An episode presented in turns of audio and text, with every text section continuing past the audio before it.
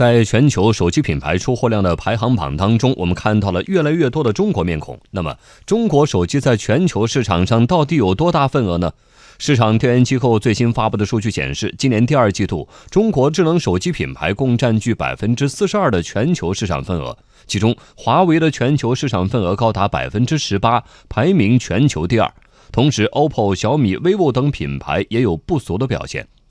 在一些特定市场，中国手机品牌的表现尤其突出。去年，中国手机大约占据了三分之一的欧洲市场；而在东南亚市场，今年二季度，中国手机品牌的出货量达到了一千九百万部，在当地市场上占比超过百分之六十。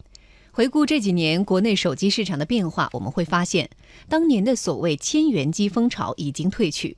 打价格战已经不是手机厂商的首选，开展技术竞赛成为业界的主流。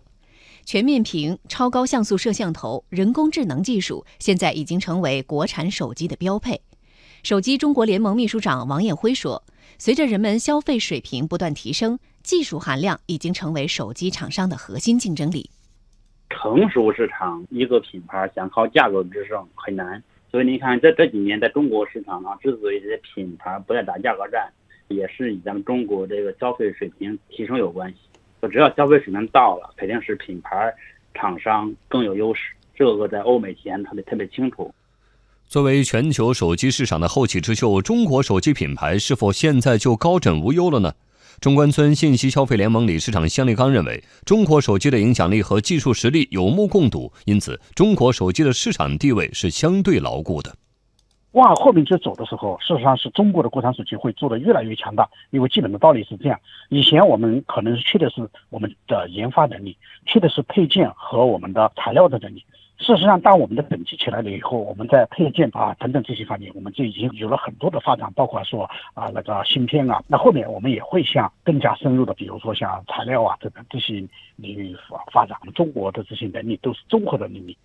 不过，技术的发展越来越快，还有一些情况可能会让手机市场出现大规模的洗牌。对此，王艳辉也提示，手机企业一定要及时关注那些可能出现的颠覆性革新。